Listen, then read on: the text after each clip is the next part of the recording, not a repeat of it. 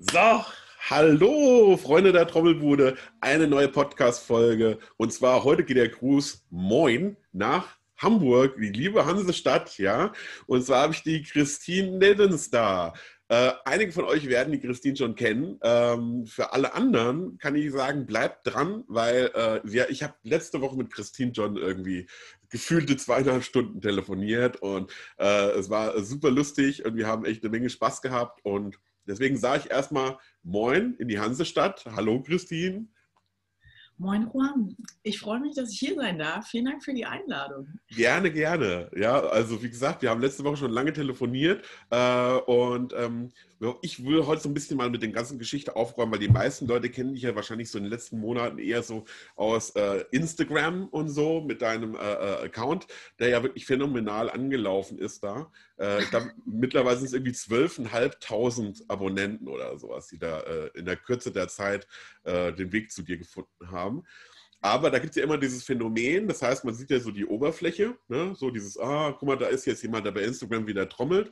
Äh, aber ähm, heute möchte ich gerne mit dem äh, äh, äh Gerücht aufräumen, weil hinter äh, der Frau Neddens steckt nämlich eine alteingesessene Schlagzeugerin, die äh, durch Big Band und Co. und auch durch Leute wie Peter Erskine ähm, mehr als beschäftigt war vor Corona-Zeiten und so wie ich das ja richtig beim letzten Mal verstanden habe, Instagram eher so Zufall bei dir war, weil du mehr Zeit hattest auf einmal durch die aktuellen Ergeb äh, äh, Ereignisse und vorher eigentlich mehr oder minder die ganze Zeit on the road gewesen bist.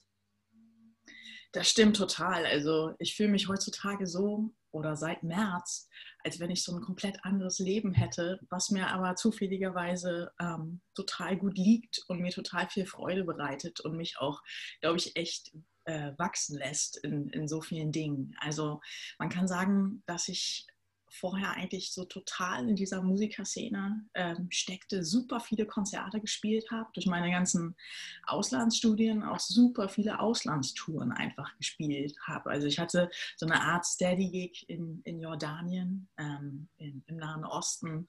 Äh, ich war echt oft in Amerika, in Südafrika, Asien oft, aber natürlich auch in Deutschland viel gespielt, auch viele tolle Sachen. Und ähm, seit März ähm, habe ich dann, also wirklich von Lockdown-Tag Nummer eins, ich bin sofort in den Baumarkt gefahren, morgens um 10 und habe mir erstmal Mollton und den ganzen Stuff besorgt, den ich brauche, um mir ähm, ja, so ein halbwegs okayes Studio, ähm, Mini-Studio einzurichten. Also von Studio kann man nicht sprechen, aber es ist schon ein gut eingerichteter Raum, wo man recorden kann. Und genau, habe mir das alles in so ein paar Tagen irgendwie zusammengebaut, ähm, weil ich wusste, das braucht irgendwie einen ruhigen Hintergrund, wenn ich Videos recorden will. Und ich muss ein bisschen mit Kameras so rumprobieren. Ähm, der Raum ist nicht allzu groß. Da brauche ich erstmal einen guten Winkel. Und dann habe ich losgelegt und ich habe dabei entdeckt, dass ich eigentlich diese, diese Arbeit auch also alleine und konzentriert irgendwie echt gerne mag, mit dem Ergebnis so ein kleines dokumentiertes Produkt am Ende zu haben. Das kannte ich vorher nicht so, weil wir kennen das ja als Drummer, wir, wir üben zeitweise sehr viel oder sind mit unseren Bandleuten unterwegs oder so. Und natürlich macht man irgendwie so Fortschritte, aber die sind oft nicht so sichtbar. Manchmal kriegt man das eher als Feedback von anderen, so, hey, der Groove ist jetzt total geil, das knackt voll oder so. Aber das sind ja dann eher so Halbjahresschritte oder so, in denen man das mal als Feedback zurückkriegt. Und wenn man Videos macht, ist es natürlich ein ganz anderes Arbeiten, weil man natürlich irgendwie äh, Stuff auswählt und dann erstmal so schaut und dann merkt man erst, oh, das wird schwierig oder da muss man mal richtig ran, das sieht noch gar nicht aus, das klingt noch überhaupt nicht und manchmal auch so, hey, das geht voll klar. So. Und bis man auf Record drückt, muss ja eh alles Taco sein. Da kann man sich nicht noch überlegen, was man vielleicht gleich mal spielt. Ne? So, man ist halt nicht auf einer Session. So, ne? Die ganzen Parameter entfallen und fun funktionieren bei Instagram ja auch nicht so gut. So, ne? Das muss schon immer sehr klar sein, was man da gleich machen will. Und ähm, ich habe mich da irgendwie sehr, sehr drin gesehen. Das hat total Spaß gemacht. Und ähm, also ich bin auch so ein bisschen ja schon, ich würde mich schon, glaube ich, so ein bisschen als Ästhet irgendwie beschreiben. Ich mag das einfach so geometrische Formen und Achsen und Farben und habe mir dann äh, nach kurzer Zeit dann auch gleich so Profi-Cut-Programme ähm, irgendwie äh, besorgt und mache da irgendwie so viel mit rum. Und ja, mir macht diese Arbeit einfach Spaß, auch so Videos erstellen, cutten, schneiden und so. Ich bin da großer Fan von. ja, man, man, muss ja heutzutage auch so ein bisschen so, äh, wie man so schön sagt, die eierlegende Wollmilchsau sein, äh, wenn man halt in diesem Business unterwegs ist. Das heißt, es reicht ja nicht mal reiner Musiker zu sein, sondern man muss ja heutzutage auch schon in der Lage sein, sich selbst zu produzieren. Ähm, wie du schon sagtest, gerade in Social Media Zeiten auch mal Videobearbeitung äh, zu machen und solche Geschichten. Äh, und bevor wir so ein bisschen auf dein, dein Background kommen, mal als Frage so, wie lange dauert das eigentlich so, wenn du sagen würdest, im Schnitt ähm, von der Vorbereitung übers Üben bis zum fertigen Videoprodukt bei dir? Ja, super Frage. Also das war natürlich auch ein Prozess und das hat sich verändert. Ne? Ähm, wenn man loslegt, dann muss man natürlich auch erstmal mit irgendwas anfangen. So. Und man wird schnell merken, ähm, dass das noch nicht beendet ist, diese, diese Fragen, die man sich irgendwie stellt, so was mache ich da und ist das cool, wenn man irgendeine Sache nachspielt von jemandem. Das funktioniert, glaube ich, überhaupt nicht aus meiner Sicht. Also ich war schon von Anfang an ähm, immer so ein bisschen auf der Suche nach, ja, also ein bisschen nach mir selbst. Also ich wollte schon irgendwie schauen, wie kann ich irgendwas gut machen, so und äh, wie, wie ist das nachher sehr authentisch. So, wie passt das auch mit dem Alltagsleben, was ich aus dem Konzertbusiness eigentlich kenne, zusammen. Also ich habe immer so ein bisschen nach einer Mixtur aus was musikalisch Coolem gesucht, coole Stücke, coole Interludes, in, Intros, Kickparts oder irgendwas, was mir musikalisch, harmonisch, melodisch sowieso gefällt und was genauso stark ist wie das, was ich am Drumkit spielen möchte. So. Und dann natürlich auch, was schlagzeugerisch interessant und gerne auch virtuos ist oder so. Ne? Genau, und das versuche ich immer zusammenzubringen. Und am Anfang, ja, man fängt erstmal an und da werden viele Sachen auch nicht so gut. Man fährt oft Sachen einfach gegen eine Wand, ganz klar. Ne? Und witzig ist auch immer so dieses, also dieses Mindsetting, also ähm, in Retrospektive muss ich immer total grinsen, weil es gibt dann so Tage, wo du denkst, so heute gebe ich wirklich 200 Prozent. Ich versuche wirklich das Allerbeste, was ich kann. Und ähm, dann macht man es und in der Retrospektive man hat so, hat so viele Schritte gegangen in der Zeit oder ist so viele Schritte gegangen in der Zeit, sind das immer nur so 30, 40 Prozent, die man an diesem Tag gegeben hat. Also es ist witzig, wie sich das auch verhältnismäßig verändert, wenn man besser werden will. Und die Videos werden dann auch besser. Und zu Beginn habe ich dann schon auch manchmal ein bis drei Tage gebraucht und dachte aber schon so, boah, ich habe da jetzt alles reingesteckt und mittlerweile auch ganz viel wieder gelöscht. Man probiert ja auch viel rum und dann, dann ging das manchmal ein bisschen schneller, manchmal auch nur so zwei Tage und jetzt so die letzten Videos, die waren, weil ich dann schon auch schlagzeugerisch was sehr Anspruchsvolles irgendwie machen will. Ähm, da sitze ich dann manchmal schon so fünf, sechs Tage teilweise dran. So. Aber ich versuche dann schon immer, das irgendwie effizient zu machen. Ich schaue mal, dass ich dann gleich mehrere Sachen recorde. Also ich übe ein paar Sachen, zwei, drei Sachen lege ich mir zurecht. Und Workouts auch, das ist ja nochmal so eine kleine separate Reihe, äh, wo ich nicht in der Totale als Video erkennbar bin, ne, sondern wo das nur so, so ein Close-up am Pad ist. Ist ein bisschen einfacher ähm, zu recorden auch. Ne?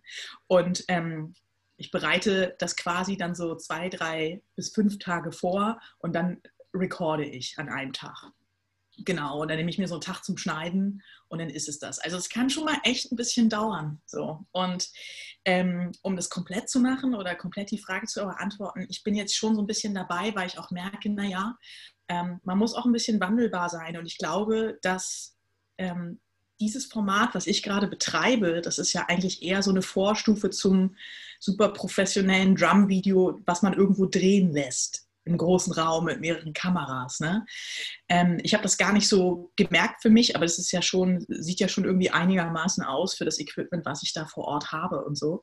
Und ich glaube, das ist für Instagram ähm, manchmal es ist ein bisschen zu aufwendig und es dauert ein bisschen zu lange. Und ich habe mir jetzt schon vorgenommen, dass ähm, ich so eine Art Loop-Packages erstelle, die so ein bisschen kürzer sind, ne? wo aber mein Kamerasetting und der Raum, das Raumsetting, wie es ist, erhalten bleibt. Also ich glaube, es muss ein bisschen kürzer sein, weil es einfach sehr schnelllebig ist. Und ich glaube, man braucht dann mittlerweile nicht mehr so mit so 40 Sekunden, sekündigen Videos ankommen. Ne, tatsächlich. War es bei dir am Anfang auch so, dass du das Gefühl hast, also ich frage, weil es mir ging so, äh, ja. weil äh, wenn ich Videos erstelle, mache ich ja manchmal irgendwie, äh, äh, gerade im Lockdown jetzt für, für Schüler oder auch für irgendwelches Material, was ich irgendwie äh, bereitstelle. Mir ging es halt manchmal so, ich habe auf Record gedrückt und, und dieses Video und das einem so die einfachsten Dinge, wo man so denkt, so, da spielst du 5000 Mal in deinem Leben, ja, und dann sitzt du, die Videokamera läuft und du, und, und, und du hast diese Kamera die ganze Zeit vor der Nase und dann, und dann guckst du dir das an und hörst jetzt danach an und denkst so, alter Falter, ja. Und denkst so, das war jetzt aber nicht so geil, ja. Und, und weil man irgendwo so eine innere Blockade irgendwie so ein Stück weit fühlt. Also so geht es mir. Aber bei dir ist es, war das am Anfang bei dir auch so oder äh, äh, war das für dich von Anfang an relativ entspannt? Ähm, also ich mag schon dieses Perform irgendwie. Also wir haben uns ja auch länger schon über LA unterhalten und so und ich mir gefiel diese Art des Performance oder auch äh, wie die Attitude dazu ist. Also man, man muss dem Publikum schon, schon was bieten. Und ich glaube, wenn ich als Kind zu Konzerten gegangen bin, dann mochte ich diese Leichtigkeit und dieses Lebensgefühl, was Spieler auch verbreiten können, wenn sie irgendwas sehr professionell können, aber sehr lässig irgendwie machen. So, es hat mir schon immer gefallen und das versuche ich sowieso immer beim Spielen und dann natürlich auch beim Videos machen. Aber du hast natürlich recht. Also ich glaube ja auch in so einer Live-Situation mit anderen, das ist ja auch alles so wahnsinnig subtil, ne? Vibration und Stimmung und, und Blicke und ähm, alles so. Und das im Raum kann das natürlich, ist es genauso subtil. Man ist irgendwie mit sich selbst irgendwie da. Es ist halt irgendwie so still und auch, ja, es fühlt sich so ein bisschen kalt an, wenn da nur so eine Kamera ist. Aber ähm, man gewöhnt sich natürlich irgendwie so ein bisschen dran. Und was natürlich total hart ist, also ich denke ganz, ganz oft, wow, wie entlastend es ist, nur Audio zu recorden. Also das denke ich echt oft, weil ganz oft ist es eigentlich echt voll gut gespielt oder voll okay gespielt. Da ist nichts was großartig falsch ist oder schlecht, aber dann ist halt irgendeine blöde Falte im Shirt oder die Haare sehen halt aus, als wenn du halt gerade irgendwie aufgestanden bist oder irgendwas ist. Irgendwas ist halt immer so. Und wenn nichts ist, dann fängt die Metalband nebenan an, weißt du? Also, ja, genau, das ist schon echt ganz schön stressig. Aber andererseits ist das natürlich auch eine wahnsinnig gute Beobachtung und man merkt auch manchmal, dass man so energieverschwendende Mimiken oder Gesten oder irgendwas macht. So. Und das kriegt man dann schon auch schnell so abtrainiert. Also es ist echt eine harte Schule, aber es ist sehr sinnvoll. So habe ich das jetzt. ja, ich, bei mir ist es immer dieses typische Drummer-Face. Ne? Also es ist halt äh, äh, ganz, ganz schlimm. Also ist, äh, bei mir ist es immer so, wenn wir Fotografen bei den Gigs hatten oder so, und dann kriegen wir immer danach hier die 200 Fotos vom Auftritt. Und dann sind irgendwie gefühlte 30 Stück von mir dabei. Und dann sitze ich die ganze Zeit nur davon und denke so, ah, löschen, ah, löschen, äh, ja, löschen. Löschen. Und dann denkst du die ganze Zeit, auch wie blöd guckst du eigentlich die ganze Zeit, ja? Und also, sind immer, ja. da sind immer Gesichtsausdrücke dabei, wo du denkst so, ach du meine Welt, äh, weil man halt so in der Situation ist und eigentlich diesen, in diesem Spielen und dieses Energetische.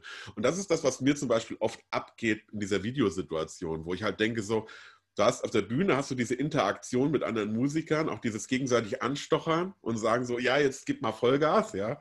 Und, und, und dann bist du halt voll irgendwie in, äh, in, in der Materie drin.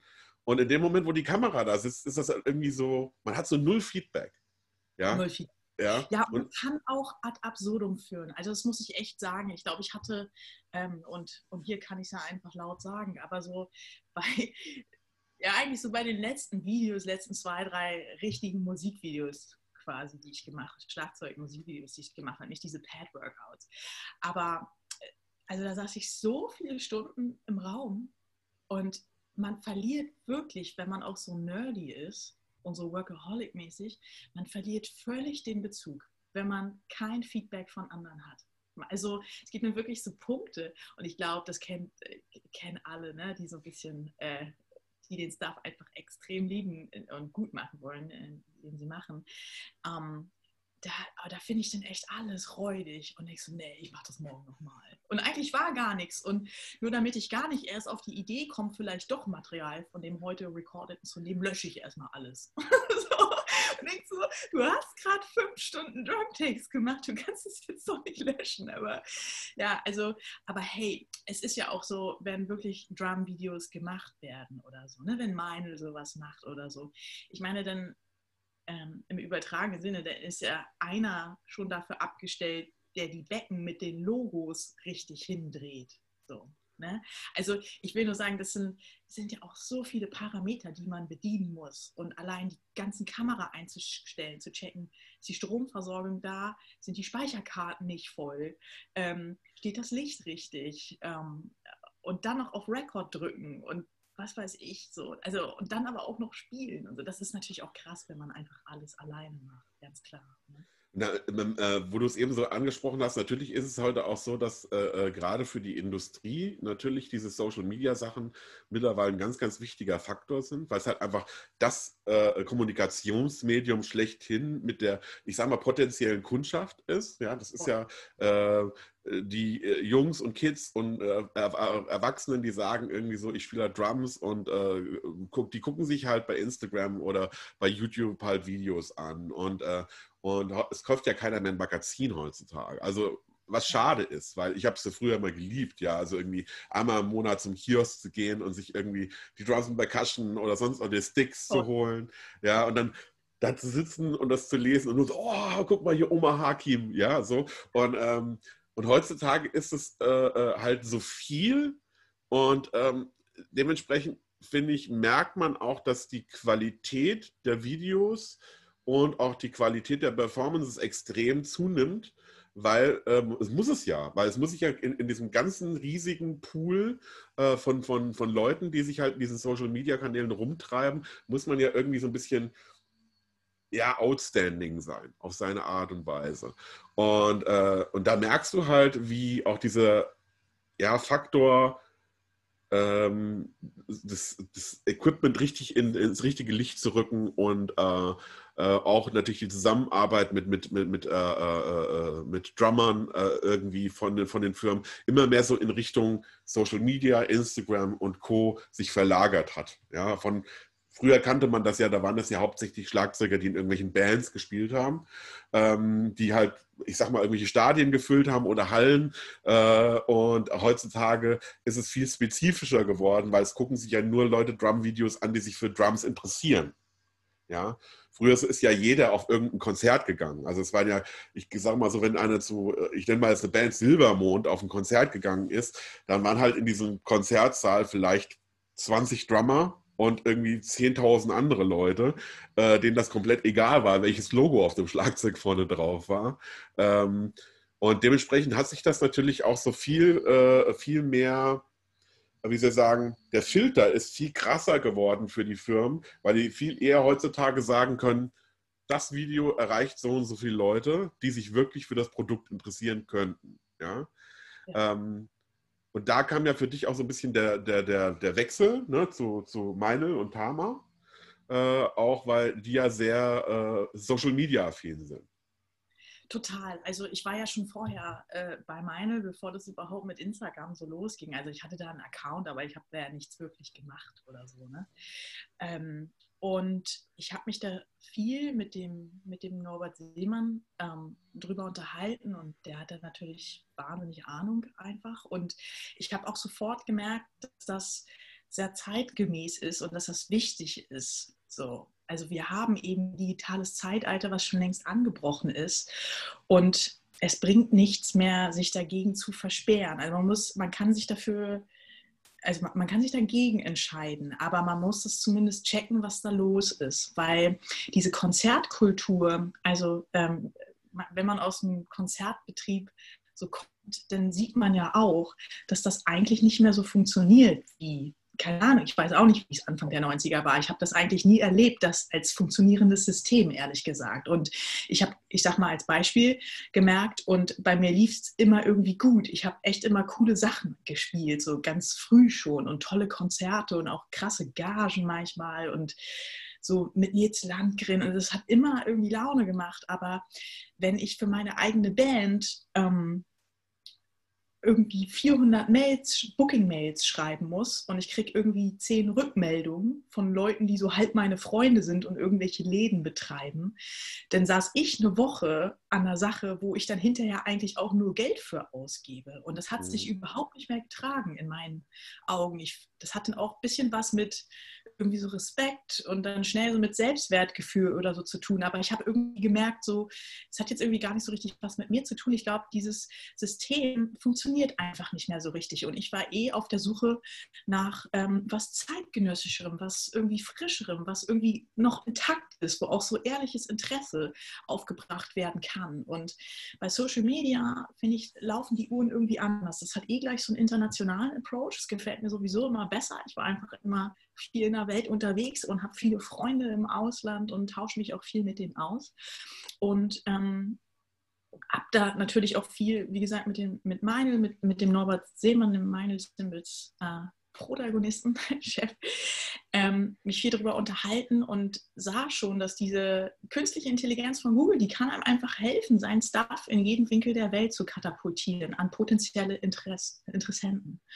Und ähm, so muss man das, glaube ich, in, in erster Linie irgendwie sehen. Und natürlich kann man da jetzt nicht mehr. Ich weiß auch, dass ich einfach, ich sage es ganz klar, auf jeden Fall sechs bis sieben Jahre zu spät bin. Also ich hätte 2013, als ich noch in LA studiert habe, da hätte ich damit anfangen müssen, weil das hatte hier noch niemand. Und selbst in einer West Coast hatten das noch nicht so viele. Da kam die App gerade so auf unter Musikern.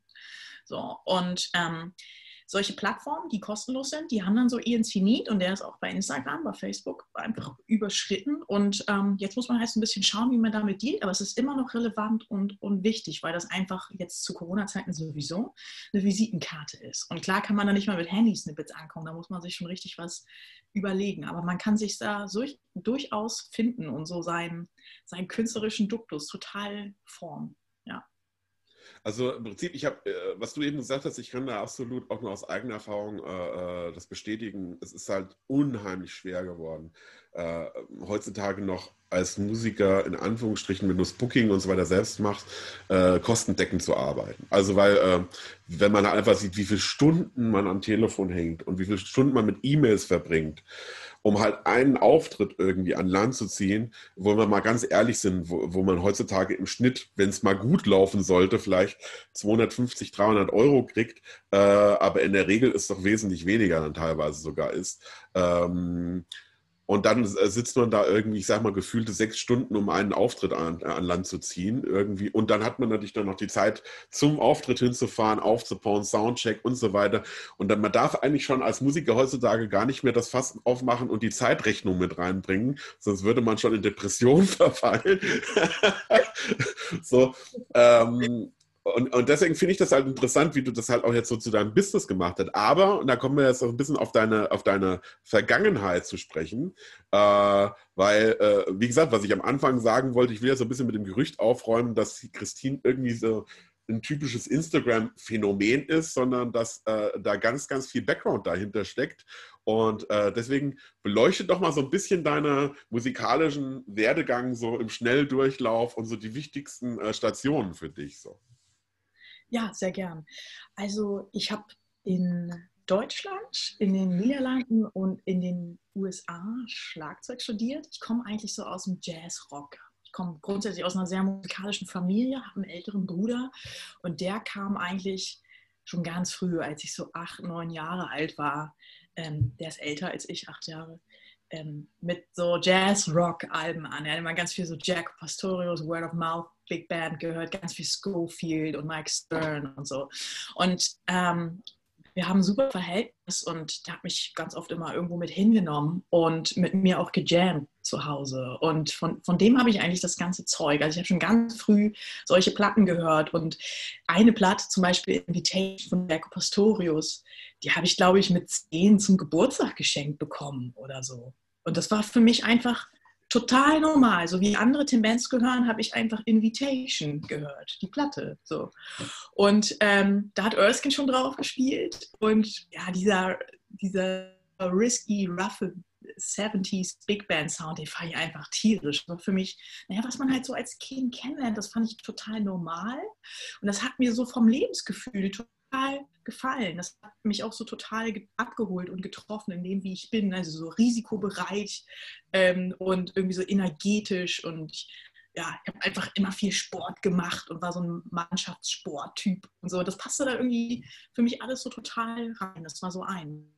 Und ähm, der Wunsch hat sich dann im Prinzip die Jahre so herauskristallisiert, dass ich dann doch gerne Musik studieren wollte. Also ich habe auch viele andere Interessen. Ich hätte mir durchaus auch irgendwie vorstellen können, ich interessiere mich auch so für Wissenschaft. Ich finde Medizin schon auch irgendwie interessant oder Sprachen finde ich auch total toll. Allgemein alles, was mit Reisen und fremden Kulturen finde ich auch toll. Also schon viele Interessensbereiche, aber bei Musik dachte ich, ähm, wenn ich das nicht mache, habe ich, glaube ich, ein Problem irgendwie mit 30 oder, oder so. Ja, man muss ja auch früh mit anfangen, ähm, sonst, das kann man sonst nicht mehr aufholen. Ne? So, und genau, dann habe ich mehr oder weniger, weil meine Eltern das nicht so gerne wollten, ähm, heimlich Aufnahmeprüfung gemacht. Und mein Bruder, das weiß ich noch, der hat mich zur ersten Aufnahmeprüfung nach Den Haag gegurkt. und dann habe ich Aufnahmeprüfung ges gespielt und ich habe ähm, ich habe überall bestanden. Das fand ich in einer, also auch in Retrospektive fand ich das ziemlich auf eine Art äh, komisch bis faszinierend, weil ich hatte nie eine studienvorbereitende Ausbildung, gar nichts. Und ich wusste nichts. Ich wusste einfach gar nichts. Ich habe nur zu Musik gespielt. Und aber auch viel. Also es gab so Art Blakey-Platten, ich wusste Jazz. Okay, ich hatte keine Ahnung von diesen wirklichen also ich habe viel Jazz-Rock gehört, aber die wollen ja nicht Jaco Pastorius hören, so die wollen ja andere Sachen hören bei der Aufnahmeprüfung, wenn man sich für einen Jazz-Studiengang irgendwie bewirbt. Und Pop gab es noch gar nicht so viele Studiengänge, beziehungsweise hatte ich wenig Bezug irgendwie zu. Und ähm, ja, dann habe ich Aufnahmeprüfung gespielt, hatte äh, viele Möglichkeiten zum Auswählen und bin dann, dann angefangen, ähm, weil ich unbedingt bei einem Lehrer hier aus Hamburg äh, studieren wollte, Das ist auch ein ganz toller Fusion Drama, also ganz breit gefächert und mega netter, cooler kannst, du den, kannst du den Namen nochmal kurz sagen? Da war gerade ja, die Verbindung so ein bisschen. Der heißt Heinz Lichius, genau. Ah, okay. Heinz Lichius, hier aus Hamburg. Und er hat da auch immer schon viel NDR Big Band gespielt und da, da wusste ich, das ist geschmacklich so genau mein Ding. Ähm, und dann habe ich bei dem in Hannover angefangen zu studieren. Bin dann relativ äh, früh schon nach Groningen äh, als zum Austauschsemester quasi. Und Groningen, Holland, das war einfach den echt ein anderer Schnack. Das war viel internationaler. Es ist ja auch Hochschulen sind viel internationaler als hier. Ne? Mhm. Und ähm, da gab es so ein New Yorker Austauschprogramm, dass die immer so ja, äh, krasse New York Jazz-Dozenten quasi eine Woche lang da hatten. Jede Woche ein anderer Ami quasi. Und äh, da hatte ich dann bei Ralph Peterson Jr. Unterricht. Ähm, der ist ja auch bei Meinl Artist, das ist so ein richtig äh, jazziger Big Band Drummer. Cooler Typ, so. Ich treffe ihn, habe ihn jetzt schon zweimal auf einem wieder getroffen und es ist immer nett, sich wieder zu sehen. Ganz anderer Vibe natürlich so. Ne? Genau, also das war so eine kleine Bebop-Fabrik. Ähm, also ich war nicht so lange da, das war schon, war schon cool. Und als ich dann wiedergekommen bin, ähm, formierte sich ziemlich schnell der Wunsch, weil ich bis dahin auch ganz viel Peter Erskine-Zeug einfach gecheckt hatte und immer fasziniert war von dieser Genrevielfalt, von diesem super smarten, intelligenten Spiel, wie der Sachen orchestriert, das Phrasing, das ist alles so, ja, profound. das ist schon irgendwie, das ist einfach sehr reichhaltig, wie er ja. spielt. Also da merkt man, da ist eine richtig, da steckt richtig krass was hinter und das hat mich immer fasziniert. Und äh, ich habe zu der Zeit dann schon ganz viel Big Band gespielt, sowieso von Anfang an. Und in Deutschland gibt es ja diese Landesjugend Jazz Orchester. Und ich habe da auch alles mitgenommen, was geht und habe ganz lange äh, bei, äh, bei Jakes Wickham in der Big Band gespielt. Und der ist ziemlich bekannter Ami-Posaunist und ähm, eigentlich aus Ohio, aber ja auch in der Posaunistenwelt so ein quasi so eine Liga wie, wie Peter Erskine oder so. Und der ist mit Peter Erskine befreundet und hat letztlich ein Treffen arrangiert, als Peter mal zu Gast bei der WDR Big Band in Köln war. Und das war mein erstes Zusammentreffen mit Peter. Da war ich ja, fast fertig mit meinem Bachelorstudium.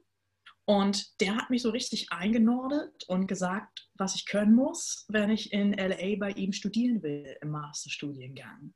Und ähm, kurzum, habe ich dann alles gemacht, mich vorbereitet, bin hingeflogen, habe vorgespielt und habe den Platz gekriegt. Und dann war ich erstmal in LA. Und da haben sich ganz viele Sachen für mich natürlich erschlossen und aufgetan. Also diese ganze Musikszene und diese Bands, die daherkommen, ne? Chili Peppers und John Mayer und Earth, Wind Fire und äh, Zappa in seinen frühen Jahren. Und äh, das hat mir alles unglaublich gefallen und es machte auch auf einmal so Sinn, warum das daherkommt. Also einfach diesen Vibe in diesen Straßen so wahrzunehmen, einzuatmen. Ich habe es von, von Tag eins an geliebt. So, ich surfe einfach auch gerne und ähm, fahre gerne so auf mit dem Auto auf großen Highways und habe gerne einen weiten Blick. So. Ich mag das total. Das hat mir auch nicht Angst gemacht oder so. Ich, dieses Freiheitsgefühl ist einfach unglaublich da und es ähm, hat mich von Anfang an gepackt und so ist es eigentlich nach wie vor. Ja, dann habe ich bei Erskine studiert und bin dann letztendlich, es kostet ja auch ein bisschen Geld. und ähm, ich ja, habe mir schon immer alles alleine verdient und so und deswegen auch selber sehr bewusst entschieden, was ich damit tue und was ich damit nicht tue. Und ähm, dann bin ich letztendlich zurück nach Deutschland, weil ich dachte, ich muss eh noch ein paar Rudiments mal üben. und ich glaube, das kann ich auch in Deutschland tun. Da muss ich jetzt hier nicht eine Uni äh, bezahlen für oder so. Ne? Genau. Und ja, seitdem bin ich quasi zurück in, in Deutschland. Und das war so ähm, 2014, 15, genau. Seitdem bin ich zurück und da habe ich ziemlich schnell, ähm, ich habe dann hier noch so ein Stipendiumsmaster gemacht in Hamburg. Das war ein cooler Studiengang, weil man sich quasi für ein, mit einem Projekt bewerben konnte und dafür Geld bekam. Ich habe mich mit, äh, mit einem Big Band Projekt beworben und äh, hatte dann auch nochmal beim coolen Lehrer Unterricht, Holger, der heißt ja aus Berlin. Und der hatte nochmal so den letzten Feinschliff gegeben. Und hier im NDR äh, in Hamburg, da sind natürlich viele Trommler auch jede, also jede Woche ist da eigentlich, als es der Betrieb noch nie, ist ein cooler Trommler irgendwie da. Und einmal war Wolfgang Hafner da und da haben wir uns ein bisschen kennengelernt und der fand es toll, wie ich gespielt habe und war auch so ein bisschen so, ey, du hast bei Erskine studiert, wer bist du denn, ey? so, weil ich kannte diese ganzen Platten auch, die er eingespielt hat und stand total auf sein Spiel und es machte alles so Sinn. Ich habe auch so ein bisschen diesen Army-Approach irgendwie gehört und ja, mochte diese Klarheit, diese Genrevielfalt und so.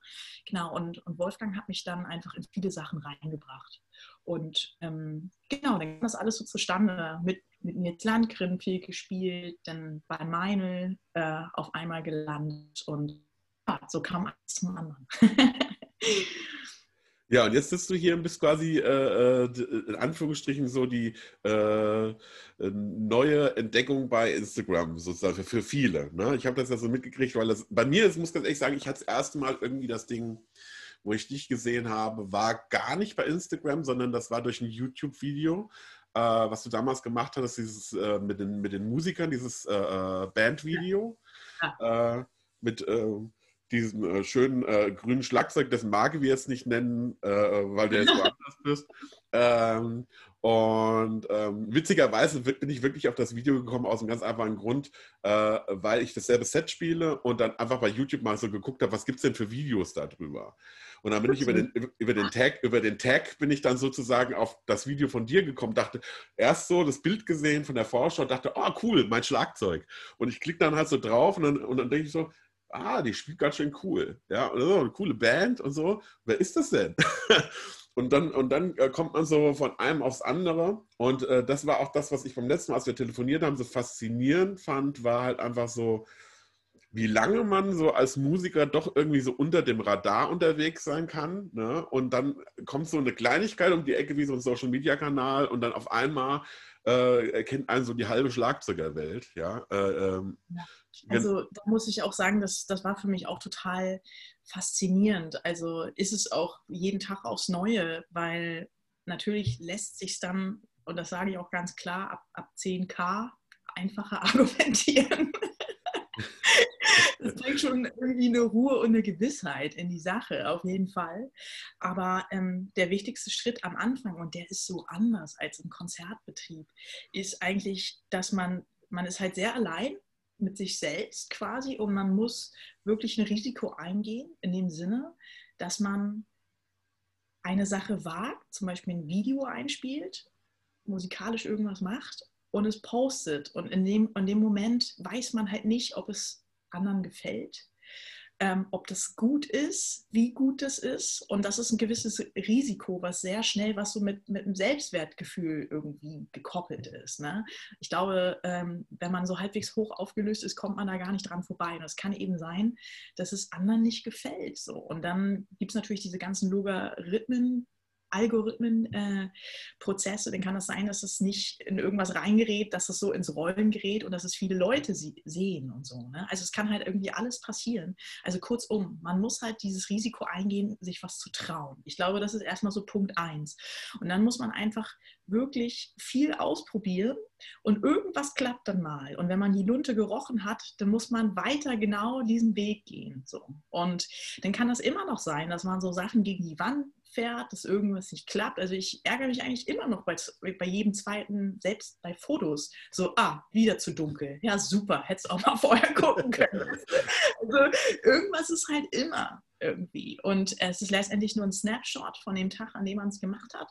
Aber ähm, grundsätzlich, wenn man es, glaube ich, gut machen will und immer so ein bisschen schaut, oh, was könnte ich jetzt nochmal verbessern, was war gut und was war davor nicht so gut, ähm, dann wird man auch insgesamt immer besser. Und ähm, es ist eben ein, ein ganz, ganz anderes Arbeiten. Und zu Beginn, wo du das jetzt sagst mit dem Konzertbetrieb, wo man eigentlich herkommt, man muss halt wirklich diese Spielregeln verstehen. Manche Sachen funktionieren einfach nicht. Und ich habe relativ schnell gemerkt, und es hat mich auch so ein bisschen ins Schleudern gebracht. Also ich bin eben, wie du ja auch, wie so viele Musiker, ähm, mit so ganz anderen Parametern groß geworden, die gut sind. Und ähm, also, dass man sehr geschmackvoll spielt im Sinne von keine Note zu viel, sondern wirklich geschmackvoll pausen lässt. Und wenn mal Spot ist, ja, dann los. Aber so die Mixtur macht eigentlich den Zauber aus und nicht allein die Dichte, nicht allein tolle Filz oder so. Ich bin mit diesem Gedanken gar nicht groß geworden, dass das toll ist oder so. Also ich finde das dann eher oft so geschmacklos schnell oder so. Oder mich interessiert es dann auch schnell nicht. Genau. Und ähm, das habe ich immer versucht so einzupflegen in die Sachen, die ich irgendwie mache. Und dann natürlich auch naja, was im Konzertbetrieb einfach wichtig ist, einen guten Sound haben, dass es gut blendet mit den anderen Instrumenten. Das lernt man ja auch, wenn man in ganz vielen unterschiedlichen Settings spielt. Ne? Und für mich war Big Band eben eine tierische Schule, weil du, naja, ich habe zum Beispiel mal eine Zeit lang echt auf so einem Ludwig Vintage Kit gespielt, Ludwig Club Date von 66. Ja, sehr geil. Aus Chicago, ne? so, so, so eine tolle alte Buffel. Und ähm, ich habe das irgendwie echt geliebt, weil ich gemerkt habe, oh wow, ich hatte so eine 20er Kick. Und wenn du da mit Big Band spielst, dann mischt sich das und so Feathering Viertel spielst ne, im Swing, Big Bang Swing, dann mischt sich das so herrlich mit dem Bläsersatz und man fühlt es, aber man hört es nicht, weißt du? Und das sind so Erlebnisse, oh wow, und dann, das ist einfach tierisch so. Und ich glaube, das, das kann man gar nicht ähm, beschreiben. Das muss man einfach selber mal erleben, so wie Frequenzen so miteinander verschmelzen und wo das dann so hingeht im, im Live-Erlebnis. Ne? Und, oder auch Trio spielen, fragile Sachen im Trio spielen oder auch im Rock-Jazz-Trio, einfach laut spielen, mit einer Klarheit spielen. Ne? Sowieso immer eigentlich. Das ist immer wichtig. Genau, also durch diese ganzen unterschiedlichen akustischen Settings lernt man natürlich ganz andere Sachen und alles, was mit Zeit, und jetzt kommt das Problem, zu tun hat, funktioniert meiner Meinung nach nach Instagram nur bedingt. Also ein Groove, der sich so, der dadurch lebt, dass er nach zwei Minuten immer noch tight ist und knackig, eigentlich sehr transparent und minimalistisch, aber knackig. Der erst, also bei Steve Gadd, wo man irgendwie, wenn man so eine Steely Dan Nummer hört, so, oh wow, das klingt irgendwie nach 32 Takten immer noch voll geil. So, ja. so ist alles so voll floaty eingeloggt, ist tierisch. So, das kannst du bei Instagram halt nicht bringen, weil du hast halt, du hattest mal 60 Sekunden, jetzt sind wir eher so bei Storylänge, so bei 15. Das heißt, nach drei Sekunden muss halt ein Apparat kommen. Das ist halt einfach so ein Apparat, also ein Fill, irgendwas, irgendwas, was, wow, was ist denn jetzt, damit die Leute mhm. dranbleiben. So. Und das sind natürlich irgendwie so Sachen, die man jetzt so als, wo man als Musiker denkt, nee, da mache ich nicht mit das finde ich, zu blöd irgendwie. genau. Und also die Schwierigkeit liegt eigentlich so da drin, man selbst zu sein zu bleiben oder sich selbst zu finden und diese alte Welt, ich nenne sie mal alte Welt, irgendwie mit der neuen zu vereinen. Glaubst du, also bei dir sehe ich ja die Gefahr dadurch ja nicht so, weil du bist ja schon auch äh, in der Szene drin seit etlichen Jahren und du hast ja deine, deine Musikerkontakte und die, und die Leute, mit denen du Musik machst. Und, äh, aber glaubst du, dass es, sagen wir mal, für, für jetzt Leute, die jetzt, ich sag mal, gut spielen, und ihr Instagram-Profil quasi darauf ausrichten, äh, aber eigentlich äh, vielleicht so im Hintergrund Gedanken auf der Suche nach Jobs sind, ne? ähm, dass das eine Gefahr birgt, äh, dass man sich zu schnell dann quasi in diese Instagram-Welt als, als Instrumentalist hineinziehen lässt und dieses Flashy und eigentlich dann kontraproduktiv eigentlich für, für die Arbeit in, in einem Musiksetting einfach sein kann. Also ich kann mir vorstellen, zum Beispiel, wenn ich jetzt ein Gitarrist oder Sänger wäre und ich würde jetzt irgendwie sagen, ich suche mir jetzt irgendwie einen coolen Drummer oder so und ich gehe jetzt irgendwie über Instagram ähm, für meine Band, dann wäre das wahrscheinlich oft so, dass ich Leuten wahrscheinlich einfach wirklich, äh, wie soll ich sagen, einen falschen Eindruck bekommen würde von Spielern, ähm, weil ich mir angucken würde und würde sagen, oh, der spielt mir viel zu viel. Und äh, ich sage, der ist halt gut an seinem Instrument, aber der spielt mir viel zu viel. Also den würde ich jetzt nicht anschreiben, weil ich jetzt irgendwie eine Platte aufnehmen will. Ähm, glaubst du, dass es bei Leuten, die jetzt keinen musikalischen Background in dem Sinn haben wie du, wo du sagst, du warst viel international unterwegs und hast viel im Musiksektor vorher gemacht, dass das eine Gefahr birgen kann, dass man sich dadurch das Business außerhalb von Instagram so ein bisschen torpediert, wenn man da zu sehr auf dieses 32. Fill-In bei, bei 210 BPM irgendwie Vollgas irgendwie äh, äh, zu sehr darauf konzentriert irgendwie sagt, es ist Hauptsache flashy, schnell, kompliziert und was auch immer. Äh, weil das gibt ja eigentlich kein, ist ja kein Abbild der Realität. Nee. Also ich würde dir total zustimmen oder die Frage bejahen. Ich glaube, dass die Verhältnismäßigkeit auch der Wahrnehmung total verrutscht ist und dass ganz klar Dinge überbewertet werden und Dinge unterbewertet werden. Vollkommen klar. Und es gehört eine gehörige Portion Erfahrung und Ruhe und ja, vielleicht auch so Intelligenz irgendwie dazu, um sich so Videos mit aller Coolness anzusehen und zu sagen, das ist wirklich krass, was der kann oder so. Ähm, und das ist jetzt, glaube ich, nicht ganz so wichtig. Also da muss man ja auch schon echt einen ordentlichen Background haben. Und am Ende des Tages ist man aber auch nur Mensch. Und das ist einfach auch, wenn man quasi noch keine Idee hat für Instagram, aber das gerne möchte, das Spiel mitzuspielen, dann ist es auch overwhelming, weil man sich da natürlich auch selber von flashen lässt, selbst wenn man schon viel Erfahrung hat. Also ich meine, es ist ja Wahnsinn, auf welchem technischen Niveau das mittlerweile ist bei, bei Drums. Ne? Und aber es bleibt eigentlich immer, wie es sowieso im Leben ist. Also, und ich glaube, das ist dann eher so was wie eine menschliche Erfahrung. Also, ich habe das sowohl bei meinen Lehrern hier in Deutschland, aber auch bei Peter oder so. Ich habe die einfach im Alltag erlebt. Und da kriegst du dann einfach mit, wie jemand auch mal was essen muss mittags. oder auch mal, weißt du, das bleibt halt nicht Wikipedia oder YouTube, und der sich dann auch mal ärgert, dass der andere aus der Stadt den Job kriegt. Oder so, die Tochter ist krank, er muss halt nach Hause. Also so lauter alltägliche Dinge, die nirgendwo stehen. So. Und ähm, dadurch kriegt man so eine Normalität zu der Sache.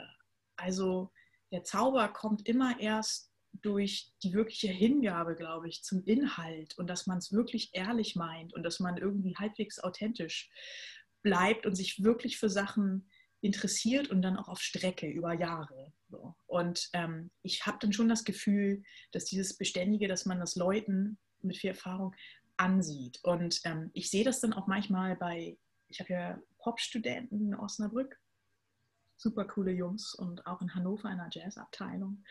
Und ich sehe das ja dann manchmal auf Instagram und ähm, ja ganz viele tolle Sachen auch dabei. Ich, ich spreche da auch oft ähm, mit, mit vielen Leuten, die jetzt noch jünger als ich sind, drüber, wie die das auch empfinden. Und ich habe die erstaunliche Feststellung äh, gehabt, dass eigentlich alle, also selbst choppige Player, die halt voll mit diesen Gospel-Dingen und so aufgewachsen sind, was ich ja inhaltlich vermeintlich sehr eignet für Social Media Portale, die immer oder ganz oft ein schlechtes Gefühl haben, wenn sie selber Instagram konsumieren. Und das hat mich selber zum Nachdenken angeregt. Und da ist man ganz schnell, wie auch bei der Alltagserfahrung jetzt mit so einem Peter Erskine, an dem Punkt, wo man sagt, es gibt keine andere Lösung, als sich selbst zu finden.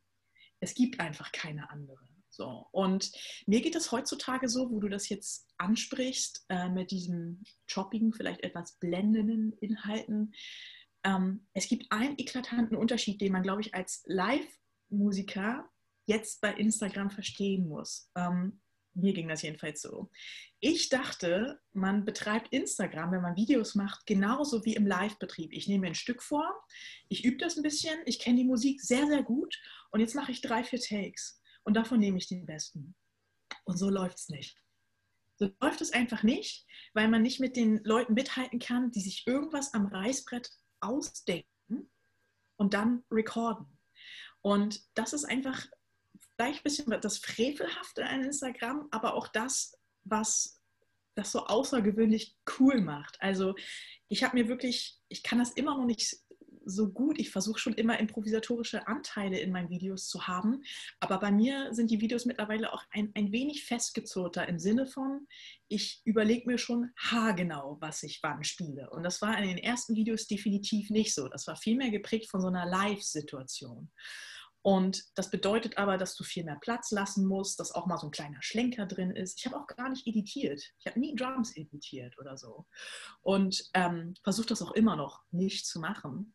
Ähm, jetzt ist es schon eher so, dass ich mir ganz klare Spots aussuche äh, und ein wenig kreiere und mich an denen so ein bisschen orientiere und zwischendurch das dann freier ist, wo ich ein bisschen variieren kann. Aber das hat sich schon ganz eindeutig geändert. Und das kam eigentlich so durch Videos, natürlich nicht bei Annika irgendwie gesehen habe, wo ich dachte, naja, du kannst ja nicht ad hoc solche Filz ausdenken, improvisatorisch. Das geht einfach nicht. Das ist einfach viel zu schnell und viel zu dicht. Das mhm. macht Dave Weckel auch nicht. So. Und sonst würde Dave Weckel das ja spielen, sage ich mal ganz klar. So. Ähm, und auch bei, ich habe neulich so ein, so ein cooles Video von Matt Gasker gesehen, ähm, der spielt ja noch mehr so prog-rockiger irgendwie, aber das ist ja auch so dicht und eng von den Rhythmen, von den Filz, das kannst du dir ja in dem Moment nicht mehr ausdenken. Da muss ja, wenn der Record-Button leuchtet, muss alles klar sein und zwar nied- und nagelfest. So.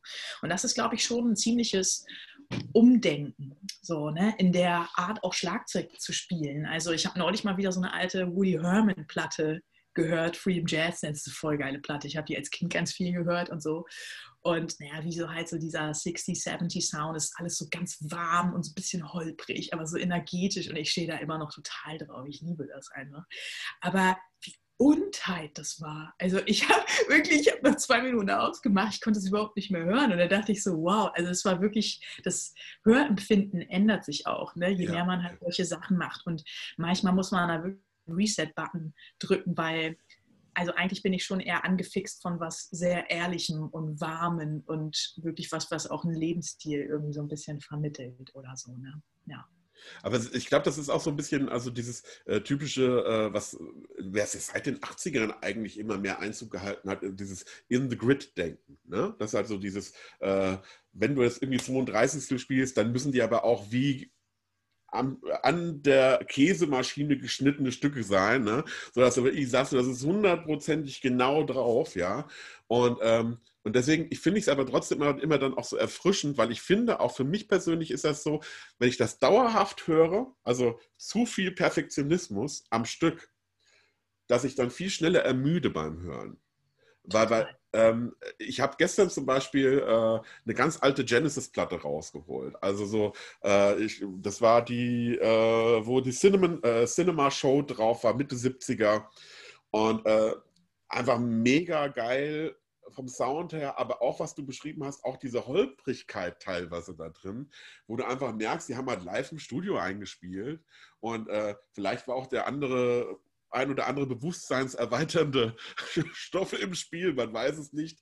Äh, aber nichtsdestotrotz ist so dieses Gesamterlebnis dieser Musik, die ja da auf einen herunterprasselt, irgendwie so genial, dass man einfach über diese vermeintlichen Fehler drüber hinweg hört. Oder ein ganz bekannter Titel ist ja zum Beispiel auch Black Dog von Led Zeppelin. Ne? Also wenn du diesen Mittelteil, wo diese, diese Phrasierung kommt mit der Gitarre, diesem auf einmal merkst du, wie die Band komplett auseinanderläuft und du denkst nur so, oh Gott, oh Gott, hoffentlich finden die nochmal zusammen. Aber das ist ja auch dieses Prinzip und das ist, glaube ich, was das auch ausmacht, was ein Stück weit dieses Tension and Release Feeling ist. Es ist ja Anspannung und Entspannung und das hat auch manchmal damit zu tun, dass Musiker sich innerhalb eines Musikstücks mal so ein bisschen voneinander wegbewegen und auch wieder aufeinander zu. Es ist wie in der Kommunikation. Ähm, und ich glaube, dass dieses, ich sag mal so, alles hundertprozentig perfekt, bis auf die tausendstel Millisekunde, dass das, dass das schwierig ist, auf Dauer zu, zu hören, weil es dann doch ein bisschen zu, zu artificial irgendwann so ein bisschen wird voll. Ich meine, das kennt ja jeder beim, beim Drums editieren, wenn man da einmal quantisieren lässt oder so. Das hat für mein Spiel übrigens sowieso nie geklappt. Das ist immer alles viel zu dynamisch und viel zu viel los. Ich kann einfach mein Spiel nicht quantisieren. Das geht einfach nicht. Egal. Ähm, aber das ist dann immer richtig, aber eigentlich auch nicht. Ne? So. Und das ist ja immer so, so der Punkt. Und ähm, ja, ich, ich meine, da muss am Ende des Tages wirklich jeder selbst entscheiden. Und ich, ich denke, dass es ganz vielen Menschen geht, dass es, wenn irgendwas zu sauber oder zu perfekt ist, ähm, dann, dann überträgt es nicht mehr so viel Emotionalität oder so. Ne? Man sagt ja auch so ein bisschen, es gibt einen so einen Satz, aber so Symmetrie ist die Ästhetik des kleinen Mannes. Ne? Also es muss so ein bisschen schief sein, damit es irgendwie was mit sich bringt. Ne? Ähm, also jetzt so im, im, ästhetischen Sinne. Ja, ich, und ich, ich versuche das auch so zu halten. Also ähm, man muss am Ende des Tages auch mal, auch mal fünf gerade sein lassen. Und ähm, ja, also wie gesagt, ich habe eher, eher für mich entdeckt, dass Dichte allein, also schlagzeugspezifisch, ähm, eine Dichte an Schlägen, also so ganz dichte Filz, nur durch ihr äh, Gegenstück wirken, also eigentlich durch Transparenz und Space, wenn danach wieder nichts ist oder davor nichts ist. Ja. Ähm, die beiden Sachen Parameter bedingen sich gegenseitig für mich immer. Und ähm, ich finde das halt genauso tasty, wenn, wenn an einer richtigen Stelle mal so cool Platz gelassen ist. So, so, wow, was ist das denn jetzt? Krass, das war total geil irgendwie. Genau. Und wenn dann aber natürlich auch schlagzeugmäßig ordentlich zugelangt wird, also so beides irgendwie. Ne? Und ähm, ja, es ist so wie im, im richtigen Leben. Man muss, einmal muss man manchmal muss man so frontal nach vorne gehen und eine Ansage machen und, und manchmal muss man auch einfach mal die Klappe halten. ja, irgendwie schon so. Genau, und das macht dann, glaube ich, am Ende des Tages auch so Authentizität irgendwie so aus. Muss jeder selber entscheiden. Ne? Mhm. Genau. Und dann natürlich auch so vielleicht so ein bisschen gucken, was es heutzutage gibt und was es schon zu viel gibt und wo jetzt mal wieder so eine kleine Lücke ist. Und ich habe da für mich auch, es mag alles nicht stimmen, ne? aber ich habe da für mich schon auch, als ich mit Instagram angefangen habe, so eine kleine Lücke zu sehen, dass es vielleicht nicht so viele Typen wie, wie mich jetzt aus der Szene, die äh, ja, eher aus einer Musikerszene kommen, ähm, da, es gibt ja sehr viele Leute, die wirklich mit Instagram äh, auch groß geworden sind. Ne? Also auch als Typ, als Spieler ja. groß geworden sind oder bekannt geworden sind. Und für mich war das von Anfang an so, ich habe das gesehen, diese Möglichkeiten dessen und habe da mit dem, mit dem Norbert von Meinl auch, auch darüber gesprochen und der hat mir auch nahegelegt, wie wichtig das ist und ich habe auch gesehen, wie wichtig das ist, aber musste erstmal so ein bisschen mein Ding finden und ich mache das jetzt einfach erstmal und habe da total Freude dran und sehe die ganzen positiven Sachen auf jeden Fall daran und ähm, bewerte das aber auch nicht über. Also ich meine zu sehen, wenn jemand was am Reißbrett entworfen hat. Und ähm, ich stehe einfach eher auf ähm, oder auch vor allem auf so sehr organische Sachen, die irgendwie musikalisch abwechselnd cool sind. So. Und genau, da muss am Ende des Tages jeder selbst gucken. Aber das ist, glaube ich, eher so den Weg, den ich da gehen möchte. Ich glaube, das ist auch im Prinzip eine ganz gute Idee äh, generell, weil ich meine, äh, dieses Reißbrett entwickelte, äh, ich sag mal so dieses typische Hand-Fuß-Kombinationsgewitter und sowas. Ähm, das hat man halt wirklich mittlerweile fast in jedem zweiten Instagram-Drummer-Video. Und ähm, deswegen, also ich persönlich muss auch ganz ehrlich sagen, deswegen stehe ich auch so unheimlich einfach auf Carter McLean. Weil Carter McLean, seine Instagram-Post ist einfach so, ich mag ja dieses Loose. Ich meine, Das ist das, was du eben wahrscheinlich auch meintest, so dass, dass diese Musikalität äh, äh und ich glaube, bei Carter ist es so, ich glaube, Carter hat so eine, so eine, so eine, so eine gesunde Scheißegal-Mentalität, äh, äh, die er an den Tag gelegt hat vom ersten Moment an, als er irgendwie online gegangen ist mit seinem Kram, weil er spielt ja auch bei König der Löwen in New York eigentlich als Drummer. Ähm, ja, ja. Und er hat ja auch mehr oder minder durch den Lockdown mehr angefangen, mehr auf Social Media zu machen. Aber da finde ich komischerweise für mich zumindest und wahrscheinlich auch für ganz viele funktioniert auch wirklich dieses, äh, ich spiele jetzt einfach mal eine Minute Groove. Weil mhm. äh, äh, es, ich, ich finde, ähm, das war für mich so ein bisschen so, so, so, so, äh, äh, äh, so ein bisschen Frischluft in, in diesem, in diesem Instagram-Drumming-Ding. Ähm, und ich finde auch bei dir ist es so, ähm, man merkt, dass du manche Sachen sehr auscheckst, aber man merkt trotzdem auch, und das finde ich auch durch, das, äh, durch den Gesichtsausdruck, den du beim Spielen oft hast, äh, wie sehr du mit Spaß dann dabei bist und wie, wie sehr du es einfach dann auch magst, einfach auch zu grooven, ja, ohne halt irgendwie alle drei Sekunden irgendwie was mindblowing irgendwie runter zu rattern, sage ich jetzt mal, was nur auf so ein bisschen auf Flashiness irgendwie ausgelegt ist, ja. Ähm, meinst du selber für dich, ähm, dass die Art und Weise, wie du jetzt rangehst an, an kompositorische Elemente am Drumset, dass das auch nachhaltig dein, deine, deine Herangehensweise im Live-Betrieb verändern wird, beziehungsweise im, äh, im Betrieb mit anderen Musikern?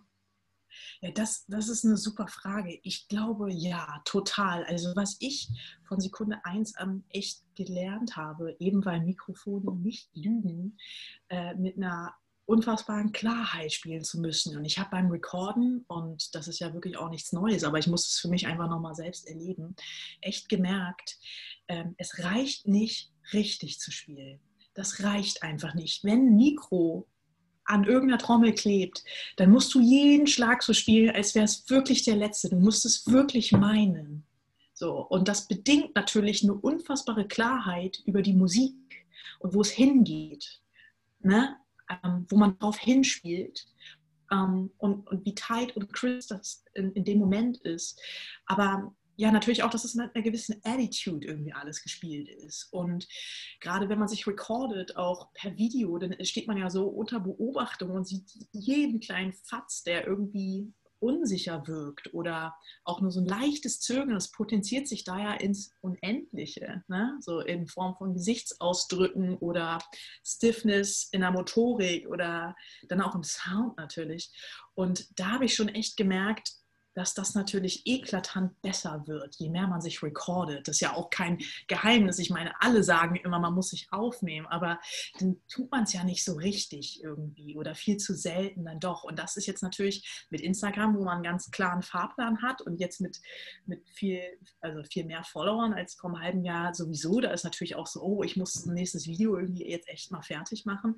Da, und dann hast du natürlich auch so eine Dringlichkeit dahinter und muss bis, keine Ahnung, was haben wir heute, Donnerstag, so muss bis Freitag oder Samstag halt wieder irgendein Ding fertig machen. Und das muss gut werden. So, ne? Und ähm, da, da lernt man, also vor allem diese Klarheit lernt man da wirklich unglaublich. Und das glaube ich, wenn ich jetzt mal wieder äh, Konzerte spiele, äh, dann werde ich das auf jeden Fall merken. So, definitiv. Und da kann ich auch, also in erster Linie ist für mich Instagram auch es ist, eine, es ist eigentlich wie ein Studiojob und ich wollte das eh immer irgendwie machen, weil ich diese, dieses feinteilige, auch dieses detailreiche Arbeiten mit dem Ergebnis eines ja, dokumentierten kleinen Endprodukts von der Woche einfach total mag und auch so dieses alleine so rumpuzzeln an, an Dingen. Und ich bin auch totaler Perfektionist. So. Das, ich mochte nie so gerne Session spielen, weil ich das Gefühl nicht mag, wenn Sachen so halbgar sind. Aber es geht mir im Leben generell so. Ich mag einfach halbgare Sachen nicht. Ich mag das einfach nicht. Also wenn ganz oder gar nicht oder so. Und ähm, ist ja so echt so Typsache einfach, ne?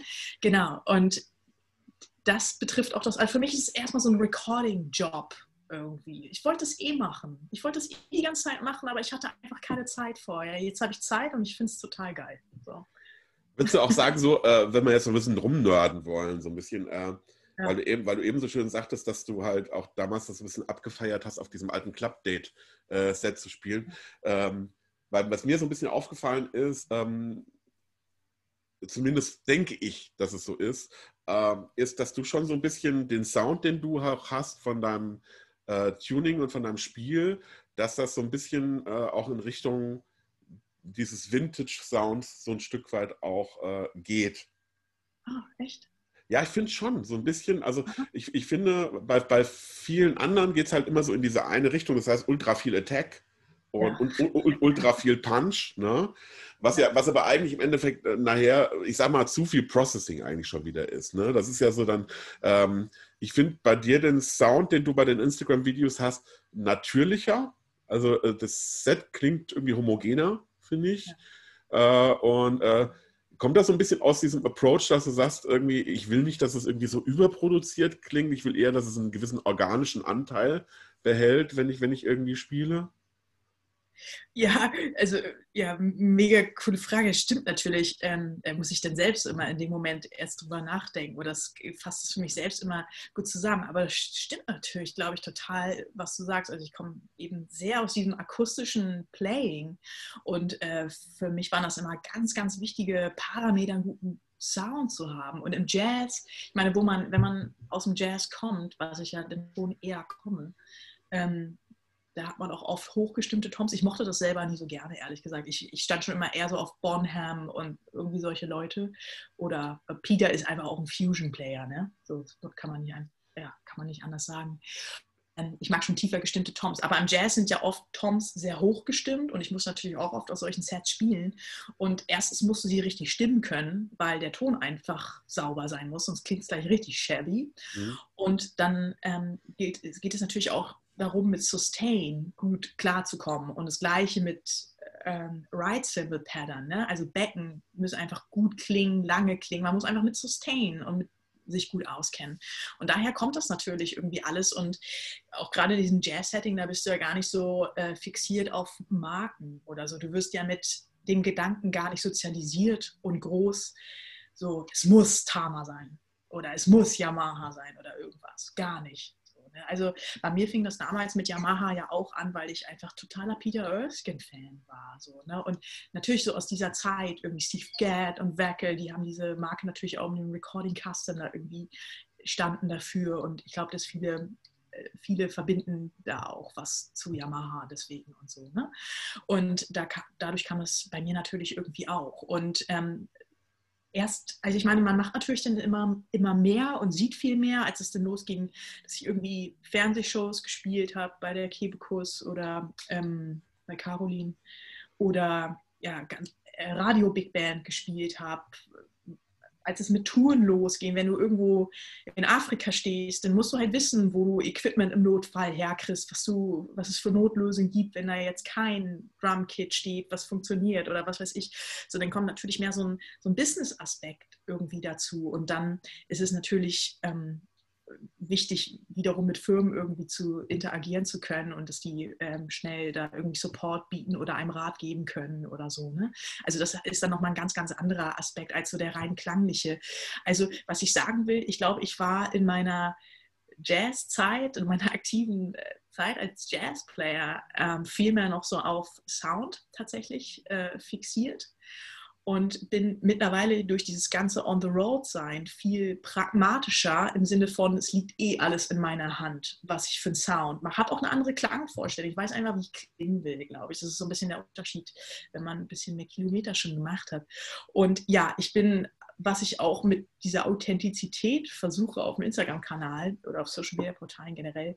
Ich versuche einfach immer total authentisch zu sein. Und ich finde das schon manchmal auch geil, wenn ich so bei Metal-Playern oder so manchmal so, oh, das ist alles getriggert und äh, keine Ahnung, gucke ich mir das an und ich denke, oh, das klingt so fett, das klingt so punchy irgendwie. Aber es ist halt so ein bisschen, ja, es ist so ein bisschen so wie Fast Food. Das ist schnell, ich würde auch schnell gerne mal so Plugins, weißt du, so, und dann klingt das irgendwie fett und punchy und geil, aber eigentlich ist es nicht so richtig ehrlich. Also ich bin schon so, so ja, so wie Fast Food. Es ist dann auch schnell vorbei wieder, ne? ähm, ich, ich bin schon für Natürlichkeit und äh, der, der liebe Jonas Böker, ein guter Freund von mir, der meine Drummixes, wenn es schnell gehen muss und sehr gut werden muss, vor allem, wenn für meine irgendwas recorded wird, von meiner Seite aus oder so, ähm, der meine Drummixes macht, der ähm, der hat ein unglaubliches Know-how, der schreibt auch mal die ganzen äh, Testberichte für Bonedo und so. Ne? Und der kennt sich total mit Vintage-Equipment aus und Becken und äh, der ist an Endorsements, glaube ich, gar nicht so interessiert, sondern ist eher so ein, so ein Tüftler und Soundsammler und so. Und wenn der meine Sachen mixt, dann ist ihm auch immer total wichtig, dass es unfassbar natürlich klingt. Also er sagt doch immer, das passt viel besser zu dir weil du kannst, du kannst ja dein Schlagzeug richtig stimmen. So, und äh, so halbwegs jedenfalls. Und ähm, du, du, weißt auch, wie du klingen willst. Da müssen wir jetzt nicht irgendwas Künstliches noch raufpacken, damit es halt irgendwie so oder so klingt. Also ich, ich glaube, es wird sich auch nochmal verändern. So. Auf jeden Fall in nächster Zeit. Also, aber ja, ich versuche schon immer so in der Spur ungefähr zu bleiben. Ja, man merkt, man merkt dir schon an, dass du halt auch so momentan so den, wie sag ich, du bist gerade in dieses, in diesem äh, äh, in den Stream drin. Man merkt halt irgendwie, dass du, äh, zwar dich jetzt schon gefunden hast in dieser Social Media Sache, aber dass du permanent immer noch auf der Suche nach dem nächsten Schritt bist, so ein bisschen. Äh, und da kommen wir gerade zu dem nächsten äh, Thema. Was sind so dann, wie ist dann deine in näherer Zukunft so deine, deine Pläne? Was ist denn, hast du Sachen irgendwie, wo du schon sagst, da habe ich schon was im Kopf, was jetzt irgendwie demnächst laufen soll, was du irgendwie schon äh, sagen darfst oder sagen kannst? Äh, äh Voll. Ja, ähm, also wir haben ja gerade sehr besondere Zeit und das wird auch noch eine Weile so gehen. Und da muss man sich natürlich sowieso überlegen, was man jetzt macht, was möglich mhm. ist und wie man die Zeit nutzt. Und ähm, ich bin da schon immer sehr, sehr positiv und konstruktiv. Also natürlich geht mir das mittlerweile auch alles so ein bisschen, vor allem diese schlechte Stimmung draus. Das kann man, glaube ich, auch einfach so sagen. Ist einfach, glaube ich, gerade keine gute Zeit und da muss man nicht lange drum rumreden. Ähm, geht mir schon auch wie jedem anderen Menschen auch ein, ein wenig auf die Nerven. Aber ähm, ich bin trotzdem sehr viel am Arbeiten und habe jetzt so zwei Projekte, die ähm, ich hoffentlich gut realisieren kann. Und das eine ist ähm, meine, meine Platte, also mein, mein erstes Soloalbum sozusagen, was ich mit meiner Band schon vor einiger Zeit eingespielt habe. Und ähm, ja, es ist einfach wichtig, glaube ich, auch, es ist natürlich auch eine Sache, die so zur Identitätsstiftung irgendwie beiträgt. Ne? Also, dass man so seine Musik mit seinem Stuff irgendwie macht. Und ähm, das wird jetzt gerade gemixt und gemastert. Und das wird dann irgendwie im nächsten Jahr soweit sein. Und ähm, da werde ich auch versuchen, quasi so Drum-Play-Alongs äh, zu erstellen, dass man, wenn man Interesse hat, zu den Stücken quasi mitjammen kann. Und ähm, das andere Ding ist eigentlich, weil ich, und das hätte ich von mir selber, glaube ich, noch vor zwei Jahren oder so nie gedacht, aber es funktioniert einfach, einfach gut auf Instagram und ich merke das ja auch am Feedback, dass da irgendwie Interesse da ist auf, auf mehr. Und ähm, für mich ist das eigentlich ganz normal, so Education-Inhalte weil ich ja auch schon lange an Musikhochschulen unterrichte und auch so genreübergreifend unterwegs bin. Also ich spreche, glaube ich, schon, schon mehrere Sprachen in der Hinsicht. Und ähm, für mich war es eigentlich immer normal, so Education-Inhalte irgendwie so gut und systematisch aufzuzeichnen und ähm, ja auch so Verbindungen irgendwie sich so zu erschließen und äh, sowas ganzheitliches zu erstellen. Und das ist jetzt eigentlich so mein, mein nächstes Anliegen, also ähm, mehrere Sachen. Ähm, ich bin gerade so dabei, quasi ein Drum-Lehrwerk zu erstellen und ähm, noch ein ein kleiner anderer Nebenschauplatz ist, weil ich natürlich viel aus dem Big Band Playing komme und durch die Hochschulen gemerkt habe, dass oft Bedarf ist an so gutem Sight-Reading-Material. Äh, viele Leute haben einfach Stress mit Blattlesen und ähm, ich habe einmal mal viel Big Band gespielt. Für mich war das irgendwie nie so das Ding. Ich habe es, auch einfach viel gemacht, aber ich glaube, in der Szene ist einfach auch Bedarf, einfach mal so ein, so ein quasi Exercise-Workbook, wo einfach nur pures Material, nicht viel Quatsche, nicht viel Gerede oder irgendwas, einfach nur das pure Material zum Lernen irgendwie am Start ist. Genau, und das sind gerade so Sachen, also diese Drum Education Inhalte und meine Platte, die gerade am Start sind und nächstes Jahr dann auf jeden Fall fertig sind. Genau, und das ist ja zwischendurch immer wieder angesprochen, so auch über deine Dozententätigkeit. Und das ist ja so, äh, wenn jetzt jemand irgendwie das Video sieht oder den Podcast hört und denkt so, hier, die Christine ist voll die coole, ja. Und ich könnte mir total vorstellen, irgendwie bei der mal irgendwie Unterricht zu nehmen oder interessiere mich für einen Studiengang. Äh, du bist in Osnabrück, hast du gesagt, und du bist in Hannover, ja. Und ähm, ähm, gibst du auch in Hamburg äh, Privatstunden oder hast du das äh, gesagt, so, nee, ich habe meine Dozententätigkeit eher so auf die äh, Hochschulen jetzt irgendwie so ein bisschen äh, spezialisiert? Ja, also das ist ja sowieso eine total neue Situation. Ich hatte ehrlich gesagt zum Unterrichten kaum Zeit, so gut wie gar keine Zeit, weil ich einfach so viel unterwegs war. Also das ist auch alles erst so seit Lockdown, dass es so smooth durchläuft sozusagen und dass ich irgendwie auch mal Zeit habe, so Drum Education Inhalte wirklich zu durchdenken, wie man äh, das wirklich mal auch cool aufschreiben kann oder wie man Sachen wirklich gut üben kann oder so. Ne? Und ähm, äh, ich gebe schon auch, wenn es mal passt, es ist jetzt auch gerade nicht so oft, selbst in so einer Lockdown-Phase, weil ich einfach super viel am Arbeiten bin und super viel Recording-Anfragen und so habe. Ähm, manchmal passt es und dann gebe ich auch mal eine Privatstunde, aber eher selten bis, bis gar nicht, würde ich sagen. Und ähm, ja, sonst habe ich die, die beiden Hochschuljobs, was aber jetzt auch nur wegen Corona ist. Also sonst war ich einfach so viel on the road, dass maximal ein Job und dann manchmal auch so eher so mit Block-Semestern und so irgendwie gepasst hat. Genau. Aber das ist gerade gerade so Fakt und das ist total cool, weil das eine ist irgendwie Jazz und das andere ist Pop und ähm, die Leute ticken ganz unterschiedlich, aber die gleichen sich langsam an. durch, durch meine Tätigkeit, also so aus Versehen eher, würde ich, würde ich behaupten. Aber es ist immer, immer total cool. Also ich sage mal so eine Beispielsituation, wenn ich äh, irgendwie im Pop-Institut in Osnabrück, total nett da und die Jungs sind alle mega und so. Ähm, aber wenn dann manchmal, äh, wenn wir sind in unserem Raum und gerade im Unterricht und dann geht die Tür, klopft es an der Tür und dann ähm, klopft da so ein, sage ich mal, etwas verhuschter Jazzer irgendwie an und sagt, Entschuldigung, ich muss mal kurz meine Beckentasche rausholen. Und dann, äh, dann sage ich irgendwie, ja, na gut, okay. So, und dann, dann ist er auch ganz schnell wieder verschwunden. Und dann frage ich den Popstudenten so, wer war das gerade? Und dann sagt der Popstudent zu mir, ist jetzt schon ein bisschen her, aber er, er sagte zu mir, das war ein Jazzer, die nehmen immer ihre Beckentasche mit. dann habe ich so gesagt, ja, wer als will, nimmt lieber unsere Snare mit, unsere Fußmaschine. Ja, genau. Ja, okay. Ja, aber, es ist immer diese ewige Suche nach dem perfekten Jazz-Ride, ne? Das ist so das Ding. Herrlich. Es ist total herrlich. Also man muss halt wirklich kapieren und das gilt ja auch fürs ganze Leben irgendwie so. Es gibt halt einfach immer ja auch schon unterschiedliche Codewörter für Erfolg oder was cool ist oder was nicht cool ist, so in unterschiedlichen Bereichen. Und ich finde das eigentlich immer herrlich, weil es ist allzu menschlich. Ne? Wo kann man dich denn jetzt im Netz finden? Also ich weiß es natürlich, aber für die, die äh, das jetzt irgendwie total interessant gefunden haben, die sagen mir, oh, ich kenne die Christine noch gar nicht, äh, äh, wo, wie sind so die Links zu deinen äh, Kanälen, beziehungsweise wo kriegt man dich dann irgendwie am besten im Internet? Ja, also ich habe natürlich den, den Instagram-Kanal, ich habe eine Facebook-Artist-Page und eine richtige Webpage und man, überreicht, man erreicht mich über alle Kanäle äh, ganz gut. Ich bekomme halt sehr, sehr viele Nachrichten, deswegen kann es manchmal ein bisschen dauern. Es kann auch sein, dass manchmal was durchflutscht. Ähm, aber das liegt dann wirklich daran, dass es einfach wirklich viele hundert Nachrichten am Tag sind und ich einfach manchmal, da flutscht einfach manchmal was durch. Das ist dann nicht mit Absicht und das muss, muss, man einfach normal schreiben. Aber wenn man mich darüber kontaktiert, dann äh, versuche ich schnellstmöglich zu antworten. Das ist eigentlich so.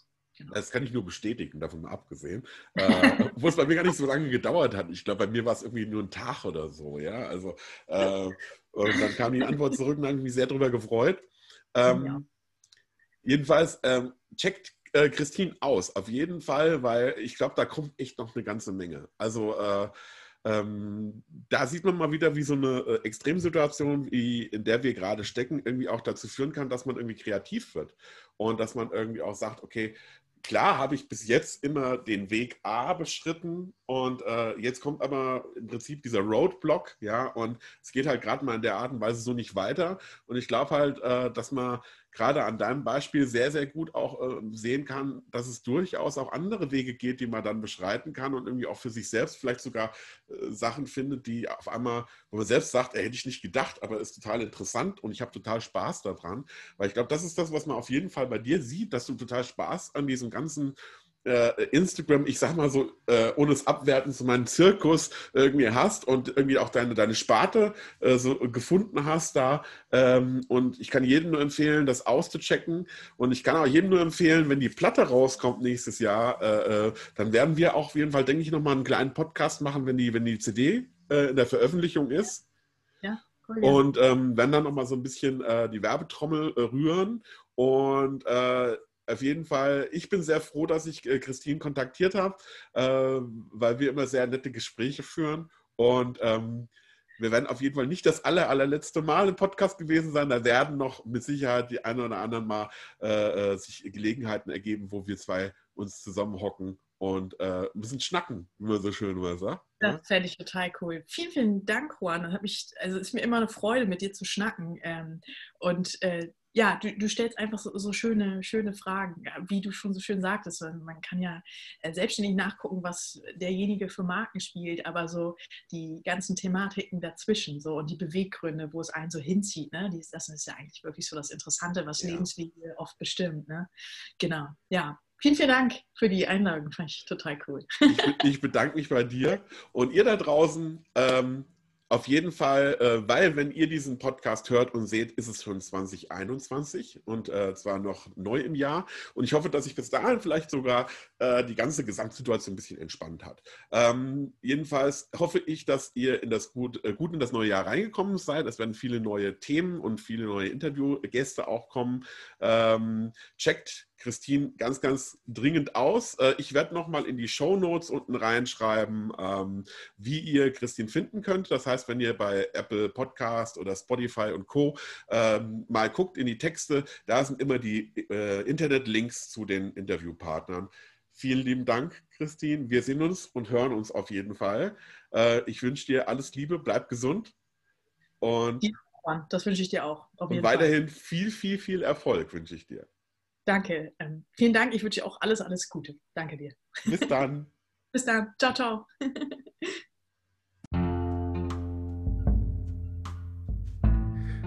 Ich hoffe, du hattest auch diesmal wieder Spaß an der Folge. Ich wäre dir sehr dankbar, wenn du mich unterstützen würdest unter www.patreon.com slash die Trommelbude oder buymeacoffee.com slash die Trommelbude kann man mir ein virtuelles Trinkgeld hinterlassen, beziehungsweise den Podcast auch unterstützen, indem man monatlich abonniert. Ähm, das hilft dabei, das Ganze am Laufen zu halten. Und äh, wenn ihr Vorschläge und wenn ihr Kritik habt, könnt ihr gerne unter www.dietrommelbude.de mir eine Nachricht zukommen lassen. Bis zum nächsten Mal, euer Juan.